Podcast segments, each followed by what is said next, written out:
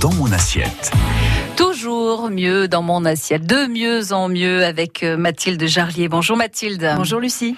Avec des épices aujourd'hui et, et, surtout euh, une épice, mais qui est, euh, oui, elle est top. Ouais, ce matin je vais effectivement vous parler de curcuma. Mm. Alors oui, c'est une épice, hein, le curcuma, mais c'est surtout une racine à la base. Hein.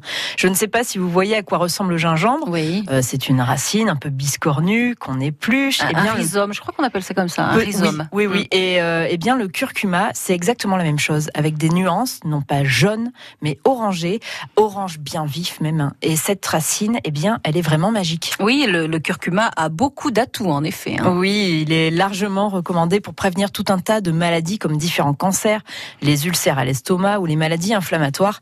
Il limite même les maladies cardiovasculaires. Euh, vraiment, consommer du curcuma ou en tout cas l'intégrer dans notre placard et dans notre cuisine, eh bien, c'est un très bon réflexe à avoir.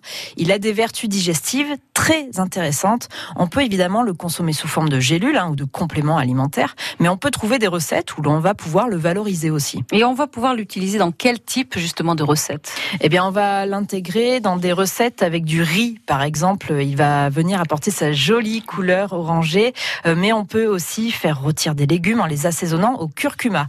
Euh, pour cela, rien de plus simple. Hein. Il suffit de détailler, par exemple, un chou-fleur en fleurette, même euh, euh, mettre votre chou-fleur dans un saladier, verser une grosse cuillère d'huile d'olive, une cuillère euh, à café de curcuma, du sel, du poivre.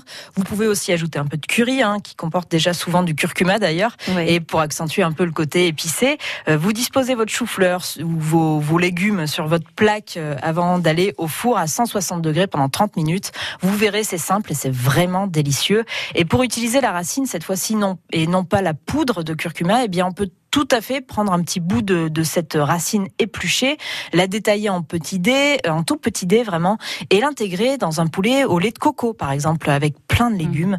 Mmh. Euh, ça fait envie tout ça. Oui. On peut aussi l'intégrer dans des recettes de poisson ou même dans des soupes, hein, comme une soupe de carottes ou de potiron, euh, même si on n'est plus trop dans la saison. Hein. Et puis il y a même une recette, Mathilde, qui est assez à la mode. Hein. Il s'agit du golden latte. Oui, euh, on parle de golden latte en ce moment, ou lait d'or en français.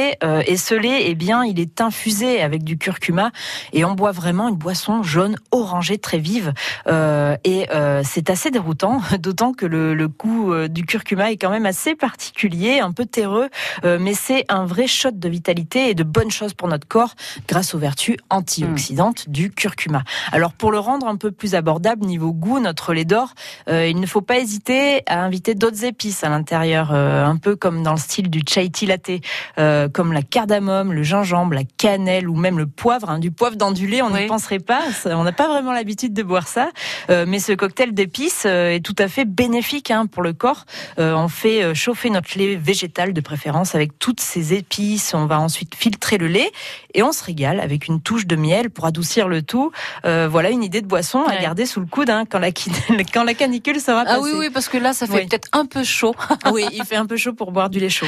En tout cas, oui, c'est une boisson dépaysante également. Exactement. Exotique. Oui, ça, fait pas, ça fait un peu penser à l'Inde, ouais, évidemment. Complètement. Merci de, toutes ces, de tous ces conseils, Mathilde. Merci, Lucie. À demain. À demain. À demain.